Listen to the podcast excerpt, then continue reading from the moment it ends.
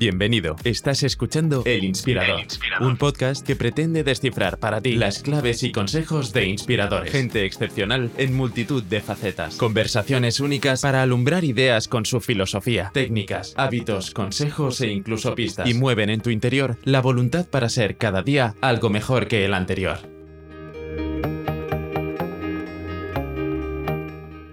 Somos vistos antes que escuchados. Nos guste o no, la ropa emite mensajes de manera constante sobre quiénes y cómo somos. Pero por alguna razón, y a pesar de que las reglas en el vestir para ser elegantes o apropiados con cada ocasión son claras, a muchos nos cuesta darle la relevancia adecuada, dedicar el tiempo necesario y reconocer lo mejor para nuestra fisonomía y estilo. Reconozcámoslo. Los españoles somos unos cobardes y algo alteras a la hora de vestir tanto formal como de sport. Para poner un poco de luz y elegancia en la materia, hoy hablamos con José María López Galiarcho, al que mucho conoceréis por el Aristócrata, el título del blog que publica desde hace más de 12 años. Su blog, colaboraciones en multitud de diarios, programas de radio y revistas, tienen por objetivo compartir un concepto de la moda atemporal, que se aleja de las modas pasajeras y que los grandes grupos de moda mundial quieren imponernos. Decía Oscar Wilde que nada es tan peligroso como ser demasiado moderno corre uno el riesgo de quedarse súbitamente anticuado.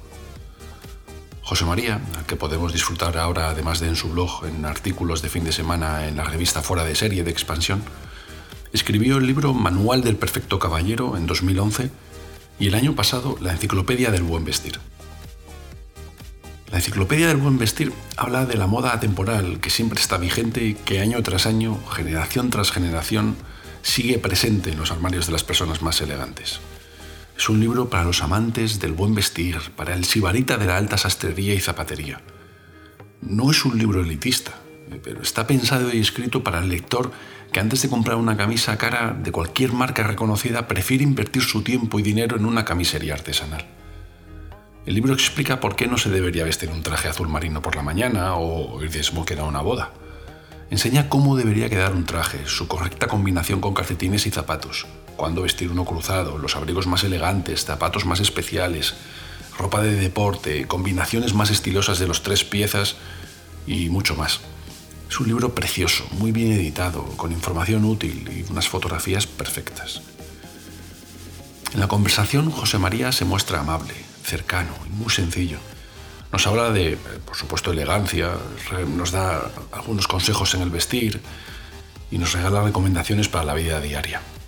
Nos anima a disfrutar de las cosas bellas que nos rodean, a hacer deporte y, lo más importante, a ser feliz allí donde estés. Sin más dilación, José María López Galiacho, el aristócrata inspirador.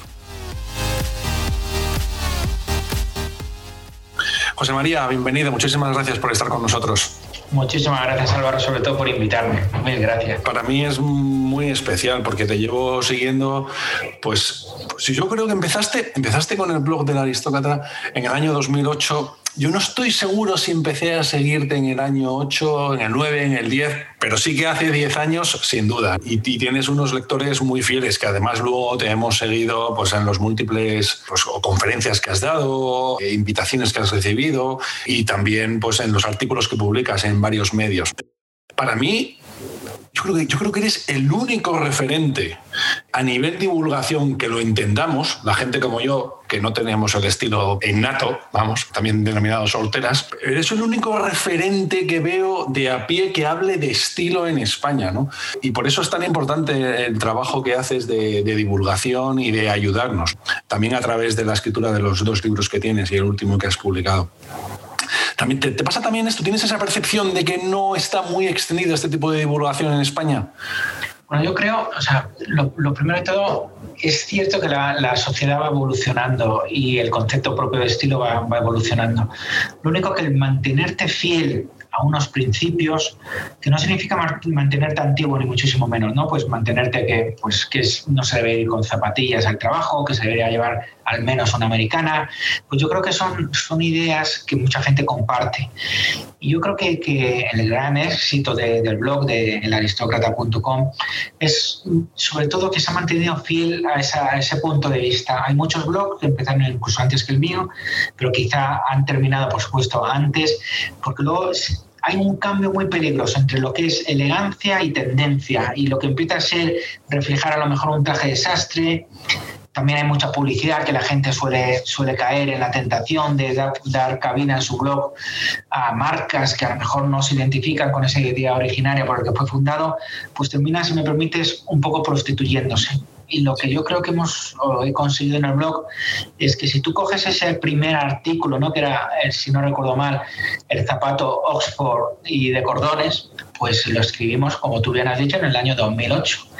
Pues hoy, en el 2021, es que sigue de plena vigencia. Entonces yo creo que eso es lo que ha permitido que esto, que el lector lo reconozca, que sea fiel y sobre todo que, que no haya cambiado en ningún momento la línea, la línea editorial y que haya, por supuesto, que hayamos rechazado o haya rechazado, porque lo que al final siempre hablo en plural, pero solo estoy yo, pues eh, ideas de patrocinio de, de, marcas que no se identifican con eso. Hay una pérdida económica clara, pero, pero mantienes esos principios, que yo creo que es el verdadero motivo de, del éxito y por lo que la gente sigue, sigue acudiendo al blog. Sí, en el, libro haces referencia a esa, esa, esa, moda, esa elegancia intemporánea, ¿no? Eh, y tienes, tienes razón en lo que mencionabas, que, por ejemplo, el zapato Oxford sigue estando igual de vigente ahora que hace 12 años o probablemente hace 30, ¿no? Eh, es verdad que hay matizaciones en la moda, en el, en el, en el diseño, en pequeñas, pero, pero es verdad que esa elegancia que entendemos es intemporánea, es, es, es, es, perenne, menos en la cultura occidental, como estamos acostumbrados. ¿no? Sí, yo totalmente de acuerdo. Yo siempre lo digo, si, cualquier persona que nos escuche, si él va a un, a un desfile, cuando vuelva a ver desfiles, pues verá lo que él va a presenciar en ese desfile de primavera del año 2021 en París, en Milán, por supuesto en Madrid, en, Barcelona, pues al año siguiente ya pasa de moda. Al año siguiente es que no se pondría nada de lo que vería en esa, en esa pasarela que es dentro de cuatro meses. En cambio, si tú ves trajes como los de Kerry Grant o trajes como los de Sean Connery, que estamos hablando de los años 30, de los años 40, pues hoy por hoy son, están mucho más actuales que cualquier cosa que vimos hace un año en cualquier pasarela principal del mundo. Y esa es la, la elegancia es atemporal. O sea, la elegancia elegancia y moda están reñidas, no pueden ir de la mano.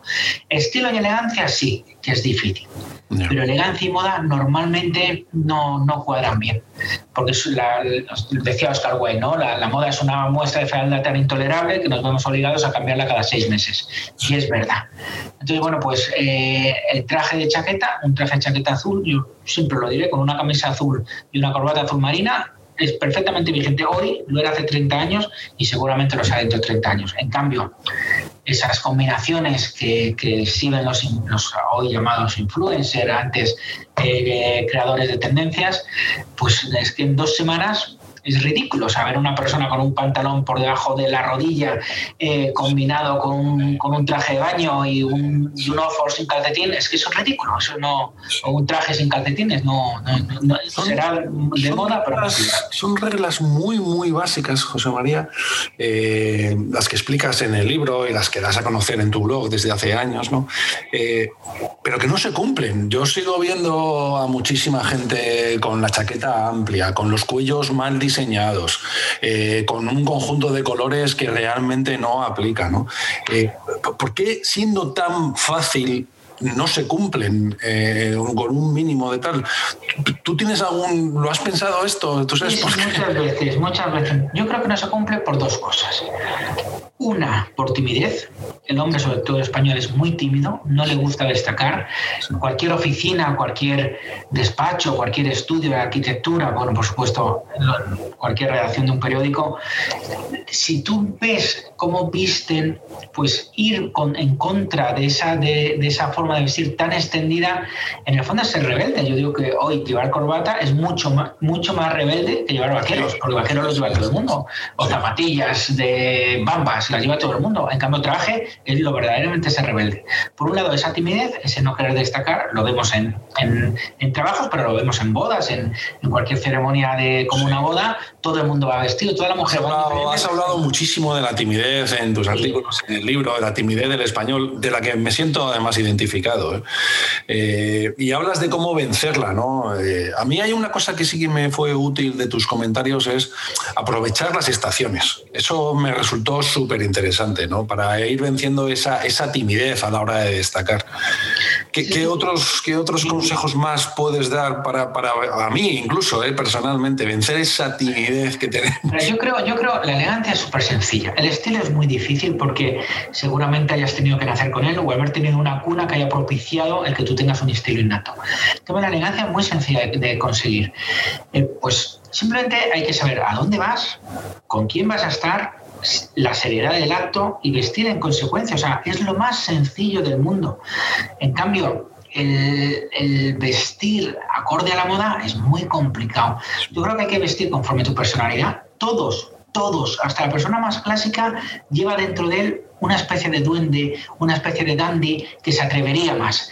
Pero, claro, te pones ese jersey a lo mejor más llamativo, un traje cruzado, dices, ¿qué van a pensar, no? ¿Por qué me voy a poner pañuelo de bolsillo? Y lo primero que te viene a la mente es qué va a pensar la persona que comparte conmigo eh, despacho, o qué va a pensar mi novia, o qué va a pensar el entorno, o mi vecino cuando me vea, o si me pongo tirantes, o bueno, pues es que te tienes que dar igual, tienes que vestir según tu personalidad, no hay que disfrazarse, no hay que aparentar a alguien que no eres ni por arriba ni por abajo. Y bueno, yo soy testigo, soy testigo de críticas por llevar tirantes, soy testigo de críticas por llevar pañuelo y críticas feroces además. ¿eh?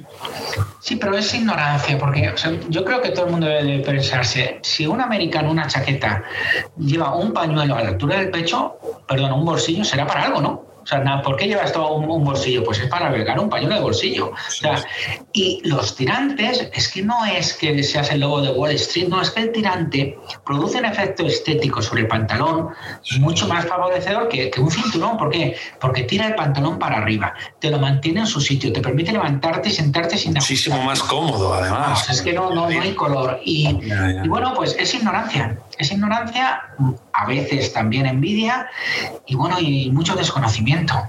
Porque en España pues, no se viste bien, no hay ese interés por vestir, no hay ese interés por destacar. Destacamos a lo mejor porque vamos a mejores universidades o porque vamos, eh, tenemos mejores trabajos, pero el vestir es una asignatura pendiente. Sí, es verdad que podemos destacar con, sí, sí, sí, con coches o incluso de sport también. La gente de sport destaca mucho más, no le importa ponerse un polo fosforito naranja o tal. Sin embargo, en el vestir es donde sí que, que está, que está ese rechazo. No sé, Pero es, curioso, cuando hablas ahora, ahora del sport, ¿no? Hoy todo el mundo habla de sport eh, y se viste más de sport que lo que es la corbata. La corbata, los días aunque me pese, los tiene contados. Pero el sport es mucho más difícil, porque el sport sí necesitas tener un estilo. El sport, el combinar una chaqueta tweed, el combinar un cuadro ventana, eh, pues un, zapato que ya no es un Oxford, sino que puede ser una, una, una bota tipo Chelsea, pues eso es mucho más difícil. Entonces, la gente que no sabe vestir vestía mucho mejor de traje. Yo creo que uno de los grandes errores, por ejemplo, los colegios, cuando íbamos a los colegios con uniforme, era un chollo primero era mucho más barato, era mucho más sencillo. y el uniforme y es mejor que nos ha pasado. y no hay nada más democrático que el traje de chaqueta. A todo el mundo iguala. Porque un traje de chaqueta azul o gris es un traje de chaqueta. En cambio, en cuanto entra el sport, ahí ya, como en los colegios, ¿no? Pues el niño que se puede permitir a lo mejor unas zapatillas mejores, ya deja al otro. Entonces, hace un error. Yo siempre digo, con cinco trajes que tuvieras tres grises, combinando rayas o combinando, bueno, bueno, diferentes tejidos, tres grises y dos azules y cinco camisas y seis corbatas, hacías toda la temporada. Toda la temporada. Porque ibas cambiando corbata, camisa, incluso podías vestir dos días seguidos el mismo traje que nadie se daba cuenta. En cambio, en el Sport, te has puesto una chaqueta, ya no la puedes volver a usar, a lo mejor en dos o tres semanas. Y nos cuesta más, nos hemos complicado más, absurdamente. hemos seguido lo que tenía la mujer sin adquirir nada de lo bueno. Totalmente. En tu último, en tu último artículo decías, solo nosotros hemos sido culpables de acabar, de acabar con el tradicional traje y corbata. Yo, yo soy uno de esos culpables. ¿eh? Eh, y ahora nos toca no solo repensar todo un nuevo armario, sino también pagar por él. Estoy de acuerdo con él. Es que contigo, es que, es que, es que es mucho más caro por la diversidad que dices y porque los tejidos se nota más. estoy totalmente. Y que cada, cada, temporada tienes que cambiar. El traje azul marino de hace 10 años, hoy te era válido. La chaqueta de sport de hace 10 años, hoy ya no te es válida. Porque cambian que si más entallada, que si más corta, que si un estampado, que si otro, y hoy ya no te vale. Entonces, el motivo que hemos hecho esto, yo todavía estoy buscando el porqué, que alguien me lo explique. Pues yo no lo entiendo. Yo, gracias a Dios, tengo mucha ropa de un lado y de otra. Es verdad. El que, el que no tenga, o sea, el, desembolso económico. Yo lo vi venir, eh, yo lo vi venir. Yo viajé mucho a trabajar al norte de Europa, a Inglaterra, y yo lo vi venir. Yo hace ocho años es que yo iba allí como pues, con traje, corbata, y es que no había nadie. Con corbata para empezar. Y el traje, algunos. Entonces yo, yo lo vi venir. Es verdad que la corbata tiene esa mala prensa de incómoda y tal, pero tú, tú razonas muy bien que no, al contrario. Es, es, es, cómoda, da cierto calor y es muy democrática. Pero sí, yo lo, lo, lo, lo vi venir. Lo vi venir y además no sé dónde va a parar, si te digo la verdad, José María. Porque el problema es que hemos visto el comienzo, pero no el final. Hemos visto visto el comienzo cuando la gente se llevaba los trajes y se quitó la corbata. Es algo horroroso. Yo digo que un traje sin corbata es como ir a jugar al tenis y dejarte la raqueta en casa. O sea, es algo imprescindible. Si es un traje, tiene que llevar corbata. Si no, póngase usted una chaqueta y un pantalón independientes y no se ponga corbata. Pero si la traje, tiene que llevar corbata, porque es una pieza fundamental. Bueno, pues al principio se quitó esa corbata. Ya el efecto estético, pues no era muy favorecedor. Pero ahora vamos un poco más gente que además no tiene ese estilo innato del que hablábamos al principio. Pues ya hay mezclas de todo tipo que dices, ¿dónde vamos a parar? Y ya cuando llega el viernes, antes el viernes, el casual Friday que, que llamaban, pues te ponías una chaqueta, pues, pero con un jersey, corbata, tal, un pantalón de pinzas, eh, un pantalón de pana fina. Ahora no, ahora el viernes es vale todo. O sea, vale absolutamente todo, desde un pantalón roto, unas bambas. ¿Qué será lo siguiente? Pues no lo sé. Pantalón corto, pantalón corto, sí, sí. Yo voy a poner un detector de pantalón corto. La gente piensa, y eso es algo que siempre lo comparto allí donde escribo, que el traje es una muestra de, de esnovismo, una muestra de posición social, para nada. El traje es una muestra de educación, de educación para la persona con la cual te vas a reunir, con la cual vas a compartir tu tiempo, igual, igual que cuando tú recibes en casa a una visita que te importa, pues te tomas la molestia de poner pues una mesa bonita, con un mantel bonito, una cubertería, una vajilla, pues vistes la mesa, porque viene una persona importante pues el atuendo es igual y además es lo primero que se ve. Yo, volviendo a Oscar Wilde, decía una frase buenísima, es no hay una segunda oportunidad para una primera impresión. Y es verdad. O sea, cuando hoy las relaciones son tan rápidas, no puedes profundizar en conocer a esa persona. Lo primero que ves es cómo va vestido. Y en base a eso, injustamente, yo no digo que sea justo, injustamente te formas una opinión de esa persona y sabes si, pues, si es más cercana a ti, menos cercana. Y eso que lo da, la ropa. yo creo que tiene, aunque no le demos importancia, tiene mucha importancia en las relaciones sociales, en las relaciones empresariales y, y no hay que ver, yo siempre lo digo, o sea, no se trata de ir a la piscina en smoking, pero claro, si se exige eh, el corbata de lazo en un evento, no puedes ir con vaqueros. Es que no puedes ir, si no, auséntate, no vayas. Pero vas, tienes que ir conforme lo el protocolo.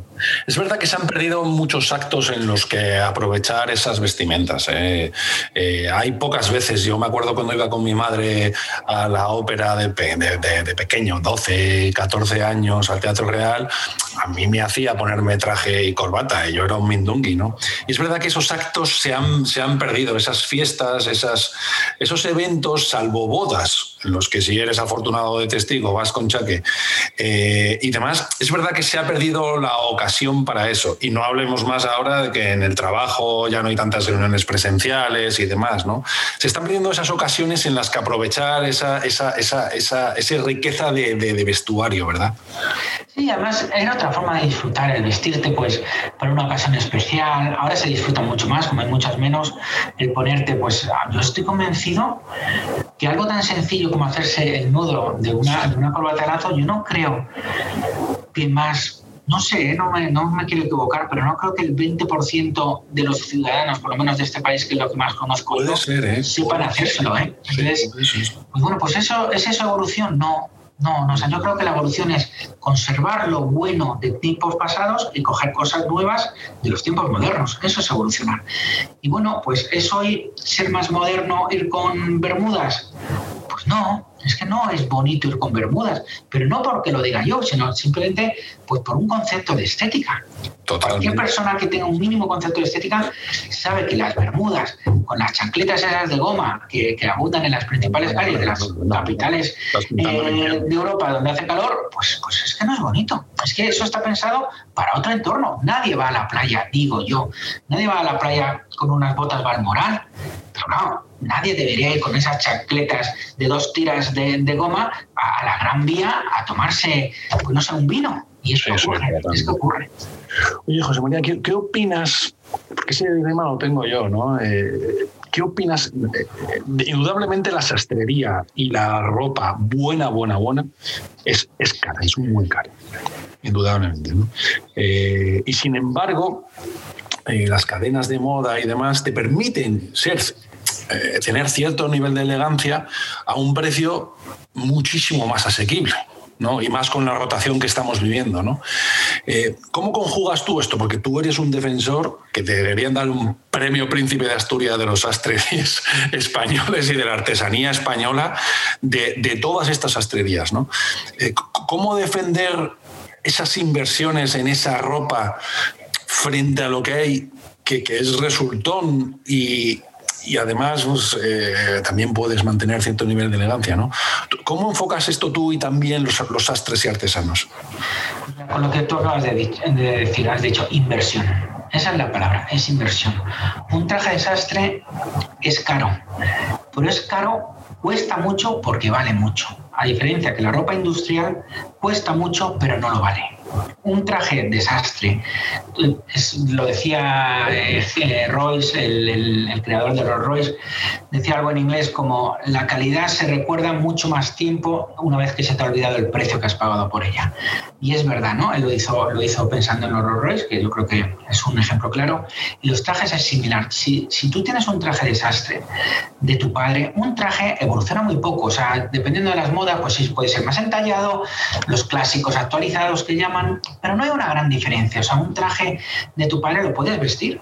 Y si es un traje bueno, te puede durar perfectamente 10, 20 años, porque, bueno, pues como tienes una referencia de tela, si se te quema, puedes cambiar la manga, si se te rompe la, codera, quitas la manga, pones otra. O sea, duran muchísimo más, duran mucho más y pasan mucho después de moda.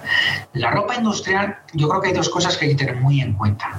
Primero, la ropa industrial buena es igual de cara que la ropa desastre en España. O sea, un traje, un traje desastre, dependiendo del sastre, pues puede estar, varía, ¿no? Pero de las capitales y, y de los sitios, ¿no? Pero entre 2.000, 3.000 y algo de euros. Bien, pero es un traje de confección, es decir, industrial de calidad, es que cuesta eso. Es que cuesta eso. Luego dices, bueno, pero hay otras opciones de menos calidad, de mucho menor precio, efectivamente. Pero esa calidad de mucho menor precio es que son de temporadas. Sea un jersey, ¿eh? no estoy hablando solo de, desastres, ¿eh? sea un jersey, sea una camisa, una camisa de un buen camisero, tú se te rompe el cuello, que es lo que se te suele romper, o los, o los puños por el roce del reloj, vas a los seis años, la tela no ha perdido el color, te cambian el cuello de la camisa, te cambian los puños de la camisa y vuelves a tener esa camisa de, plena vida, ¿no? Entonces, bueno, ¿es caro? Es caro porque lo vale. Y, luego otro tema, yo creo, muy importante y que a mí, la verdad que estoy muy, sensibilizado con ello, es el tema que ya sé que todo el mundo habla de ello, ¿no? Pero yo llevo hablando de ello años y años, el tema de la sostenibilidad. Si la gente fuera consciente de lo que contamina la industria de la ropa, a lo mejor no compraba por comprar. Porque ahora la ropa se ha democratizado, las cadenas de, de low cost que todos conocemos, pues han puesto a han hecho muy accesible el que todo el mundo pueda comprar varios jerseys por temporada, varios pantalones. Antes tú recordarás, Álvaro, que bueno, pues ya tienes algún año también, que cuando nuestros padres nos compraban un jersey especial, es que ese jersey especial lo hemos usado muchos años, varios años al menos. ¿Qué jersey hoy que te compras en una de esas cadenas te dura más de un año? Ninguno. Ninguno. Ninguno. Salen bolas, se estropean, dan de sí, o encogen. No tienen, no tienen durabilidad. Y si la gente supiese lo que contamina la industria de la ropa, todo el tema de, de cómo afecta las aguas, los tintes, yo creo que nos pensaremos muy mucho comprar por impulso. En cambio, tú compras calidad, compras una camisa, un jersey, un pantalón, incluso una corbata, y es que te dura años y años y años. E insisto, es que la ropa buena, sea desastre, camiseros, zapateros, de prestigio, es la mejor inversión, pero tú tienes cinco trajes para invierno. Cada año te compras un traje, que no tienes que comprarte los cinco de una. Cada año te compras un traje. Si te has comprado, sales al mercado laboral con 22, con 22, a los 27 años ya tienes tu armario. Hecho para siempre. Y para verano, otros cinco trajes ya lo tienes. Y en el Sport igual. Pero hoy, ¿qué pasa? Si hoy lo ves, cuando son compras impulsivas, son compras que sabes que no van a durar, son baratas, tampoco te supone un gran esfuerzo, no se valoran. Y, y el año que viene, volvemos otra vez a, comprar impulsivamente. y yo creo que, bueno, sí, sí, sí, sí, así no, no hay color. Yo creo que una de las claves está en lo que decías tú, la durabilidad. Yo, yo uno de los trajes que más, que más invertí en él, eh, me lo sigo poniendo. Y, y este traje tiene, desde cuando me casé, 16 años. Y me lo sigo poniendo y está perfecto, perfecto. Es un tema de durabilidad. También, yo también lo relaciono mucho eh, con las camisas. A veces que siempre vas a por esa camisa que más te costó, pero es porque es que cuando te la pones eh, es verdad que ese algodón es diferente, ¿no? Es, pero es difícil hacer ese tipo de decisiones porque las diferencias y la competencia ahora, claro, a costa de un salvajismo medioambiental importante es muy sustancial. Las, diferencias en cuanto a rentabilidad-precio y en cuanto a calidad-precio, esa, esa, ecuación se iguala mucho, se, se iguala demasiado, ¿no? Y yo creo que también la educación es importante, eh, Álvaro. Cuando, si, cuando tú has tenido la oportunidad de ver el trabajo de un sastre o, de un camisero, de un zapatero, sobre todo de un zapatero, y tienes la suerte en la vida de poderte permitir un traje, si no digo tener un armario enorme, un traje, una camisa, un zapato bueno, nunca vuelves a mirar el proceso industrial de la misma forma, porque has probado lo mejor y lo entiendes y tienes esa sensibilidad, esa lección de tela que va mucho más allá de un ojal, de un color o de si la boca del pantalón son 25 o si me han hecho los bolsillos en luna, no. Ese trabajo artesanal de esa persona picando la solapa, esa persona cosiéndote el cosido ese doble guillier en los zapatos. Es, ves eso y dices, es que no hay color. Pero claro, hay que tener un paladar sensible y un paladar educado. Si no, vas a la cadena de, de bum, bum. pasa, pasa con otro? Hablabas de paladar, como pasa también con el vino. Si no tienes un paladar educado ni has profundizado en él, cualquier vino te vale. Sin embargo, si tienes esa información de cómo es el vino, quién está detrás de él, tal, pues claro. A mí una de las cosas que más me gusta de haberte seguido estos últimos años es que no solo hablas de traje y corbata, es que, es que tú el concepto de elegancia lo llevas a, a todo todos los aspectos, ¿no? Lo llevas al viaje, lo llevas a los complementos, lo llevas también a una forma de estar, ¿no? Eso siempre me, ha gustado. Entiendo tu pasión por, por, las cosas buenas, ¿no? Hablabas de en el, en el blog de a, ti, lo que te gusta son las, cosas buenas, bonitas y el lujo, pero entendido como, como un gusto, ¿no? Tú, lo llevas a todas las etapas de, de tu vida, José María. Bueno, yo creo que al final el que siente, el que disfruta de un buen traje, pues suele disfrutar de una... Va todo muy asociado de, una buena experiencia gastronómica, de un buen viaje. A mí me encantan los coches, me encantan las motos, los, los disfruto, sobre todo coches clásicos con cierto sabor. Soy muy amante, aunque parezca una contradicción de, pues, de las Harley Davidson. Y, y bueno, pues es, es una, forma de, una forma de vida, ni mejor ni peor que otra, ¿eh? no, no es para nada no, pues, pues oye, si puedo, yo prefiero hacer un esfuerzo económico a lo mejor y, no salir tres veces a cenar y permitirme a lo mejor el sábado pues ir a, un restaurante estrella Michelin y, probar nuevos sabores, probar un buen vino. Bueno, pues a mí me gusta la belleza en todos sus ámbitos, tanto en una bonita oficina, en un, en un bonito hotel, en una bonita silla, en un bonito bar. Y, lo valoro, pero entiendo perfectamente, ¿eh? ni mejor ni peor, esto no es ni mejor ni peor que el que disfruta otro tipo de experiencias. Sí, no, es, una, es una apreciación. Sí, es una, es una apreciación por la belleza. Lo, has definido perfectamente, José María, y, es precioso. Sí, es una apreciación por la belleza. Yo, te entiendo, ¿eh? porque lo comparto. Eh, es, apreciar lo que te rodea y, valorar lo que hay detrás, ¿no? Tanto en un coche, en un reloj, en un zapato.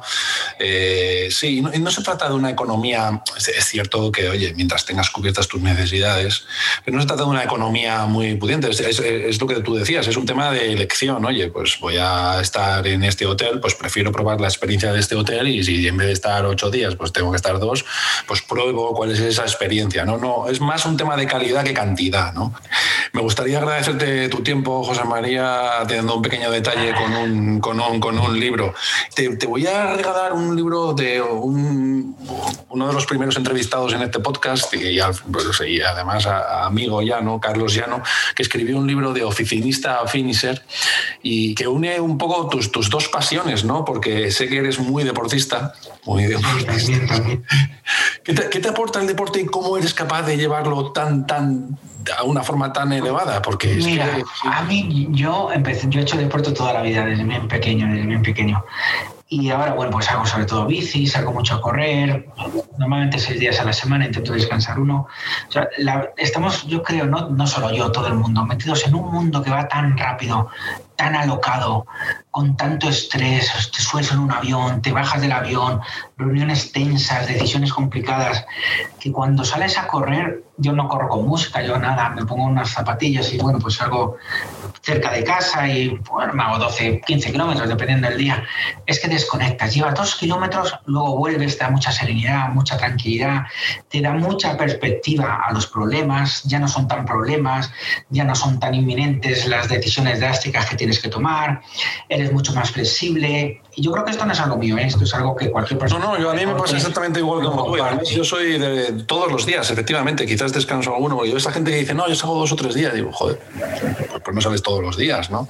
Sin embargo, yo sí que voy con podcast, yo voy con... Sí, yo no, porque la, respiración se me altera dependiendo del ritmo de la música, dependiendo...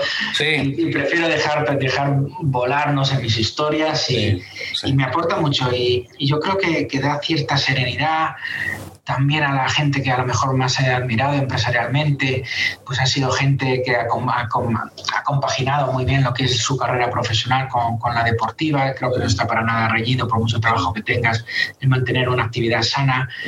Y, bueno, pues lo tengo interiorizado desde bien pequeño. Me pasa, me pasa también como a ti que soy un apasionado del mountain bike. Sí, sí. Ah, sí. Sí, sí, soy un apasionado. Pero además dice que yo también en invierno no soy, soy un apasionado. No, no, no, no he hecho esas carreras que, he visto que has, que, has hecho tú pues, en Sudáfrica y demás, pero, pero sí que soy muy intenso de fin de semana. Soy un de, mountain bike de, de fin yo de semana. Yo creo, no, no, o sea, no hay que ser ningún profesional ni nada, simplemente es disfrutar. O sea, siempre y cuando no sea una obligación. Yo lo que no hago es, si a la una de la tarde me apetece tomarme una cerveza con un amigo, me tomo la cerveza con mi amigo. Porque a lo mejor esa cerveza no me la vuelvo a tomar con mi amigo. En cambio, correr siempre lo voy a tener ahí. Pero oye, si puedo correr, pero nunca como una obligación, sino como, bueno, está interiorizado. Igual que me tomo un café por la mañana, pues a mediodía intento no tener reuniones de, de trabajo, cuando hay que tenerlas, obviamente se tienen, pues para disfrutar de, oye, me pongo unos, unos shorts, una camiseta de publicidad, de lo que sea, y me voy por ahí a correr. Y vuelvo y en la tarde estoy limpio en, todos los sentidos de mental. Sí, totalmente. Pues este, este Carlos, bueno, este Carlos se hace carreras de 250 kilómetros, de 500 kilómetros, pero es un apasionado total de África. Creo que tiene un concepto de África quizás algo distinto al tuyo. Él es mucho más de la África profunda, de la África extremadamente precaria y humilde. Y yo creo que a ti y a mí nos gusta más ese África más pintoresca, ¿no? más, a mí, a mí yo, yo, lo digo, ¿no? lo digo en el libro, en la dedicatoria. Yo, pues, por trabajo he tenido la suerte, la inmensa suerte de viajar, que es lo que más me ha aportado. Yo soy lo que soy por la suerte que he tenido de, estudiar fuera de casa, no solo en España, sino fuera, desarrollar mi carrera profesional, que nada tiene que ver con, con los temas que estamos hoy aquí hablando, pues en los diferentes continentes. Y a mí África me apasiona. Yo estuve en África prácticamente, no te digo viviendo, pero pasando dos semanas al mes durante 10 años. Y para mí, o sea, las vivencias, y no hablo ya solo pensando que hay sitios súper lujosos, sino las personas que he conocido, la humildad con la que se me han entregado, cómo se disfruta ese día a día en esa carencia absoluta que tienen, el disfrutar de una puesta de sol, que no tienen que ser esas que salen en los grandes eh, folletos de viajes, y, compartir sobre todo con la gente local mis cenas, mis comidas, no por negocios, sino porque, bueno, pues porque siempre te he dejado muy buenos amigos allí donde he estado, de todas las condiciones, clases y, e ideas. Para yo sigo yo donde más feliz he sido ha sido en África. Yo lo he hecho mucho de menos, enormemente he hecho menos de mucho de África, sobre todo he viajado mucho al este, lo que era el este, bueno, también Namibia, Sudáfrica, y, lo he hecho mucho de menos. África es especial. África bueno, pues o te, o te cala o no te cala, pero como te cale, te deja una huella que es imposible borrar nunca, o sea, nunca. Sí, yo no, no, no, he viajado tanto por África, pero a los que habláis de ello y os escucho, como por ejemplo Carlos, Carlos tiene fascinación. De hecho, terminó el confinamiento y ha estado viajando por, por África, ¿no? Eh, y a él le caló de tal forma que yo, una de las cosas que hablé con él en el podcast es cuando me dijo al final que su objetivo clarísimo era irse a vivir allí, porque dice que le llenaba, que, la sencillez la acababa llenando. ¿no? Eh, sí, es, es difícil entender que la escasez te atraiga desde aquí, desde Occidente. Lo, lo, es, para, para, alguien, por ejemplo, como yo, que no está tan familiarizado, es, es difícil entenderlo. Sí. Es que, ya, pero lo que, lo que ocurre es que la escala de valores es que cambia radicalmente. O sea, la escala de valores aquí es sobre todo el tener, el poseer, el disfrutar de lo que obtienes. Allí no, allí es disfrutas de una conversación, de dos horas sin nada que hacer, de cogerte un jeep, irte por el desierto, bueno, o por, por cualquier parque, parque natural el sin más de dónde vas a parar, plantar una tienda de campaña donde sea y tirarte, no sé, es, hay que vivirlo, o sea, porque no es difícil intentar convencer a alguien que no ha estado ni lo ha vivido lo que, lo que es África. Y bueno, y si tienes la oportunidad, yo siempre me llevo zapatillas, tengo zapatillas por todos los sitios, ¿no? El, el, amanecer se amanece muy pronto en África y cogerte unas zapatillas y salir a correr por calles que ni tienen aceras, que te ven como una especie rara, ¿qué necesidad tendrá este hombre de correr? ¿no? Y, y, bueno, pues descubres sitios apasionantes, vives aventuras que no te ocurren, momentos complicados también. Y bueno, y te das cuenta, sobre todo te pones los pies en el, en el, en el suelo y, y, piensas, joder, yo preocupado a lo mejor porque el ojal que me hicieron en la camisa no estaba 12 centímetros, sino que estaba sí, uno sí, sí, sí, hasta punto, un poco, un poco contradictorio, ¿no? Hasta, no, contradictorio es, es un poco, sí, sí, para Carlos, Carlos trabaja en una oficina bancaria, o sea que ya me contarás tú. Es muy, muy, muy.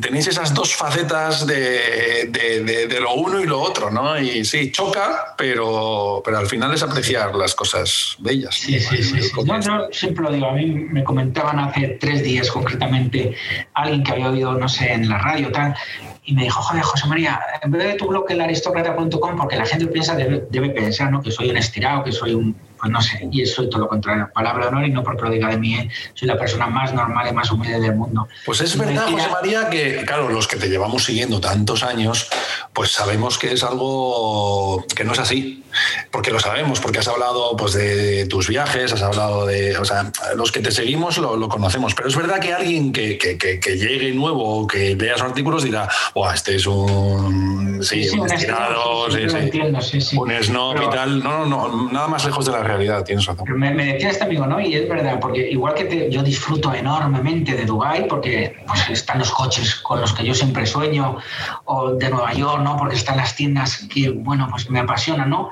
Pero igual de África, ¿no? Y me decía este, este amigo mío, es que en vez del aristócrata.com tendrías que llamar el blog Cocochas y Mortadela.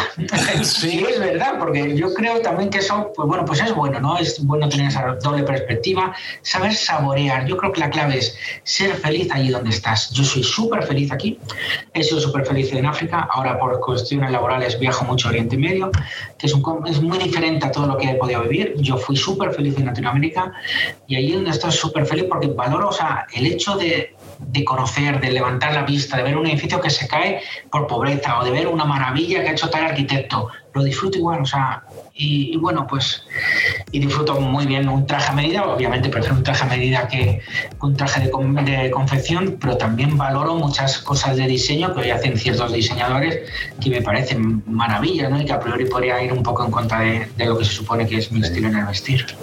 Esa, esa pasión se, se, trasluce en tus artículos y en el libro. Ha sido un placer hablar contigo. Muchísimas gracias, José María. Mil gracias, Álvaro. Muchísimas gracias. Hasta la próxima. Un abrazo. Hasta luego. Adiós.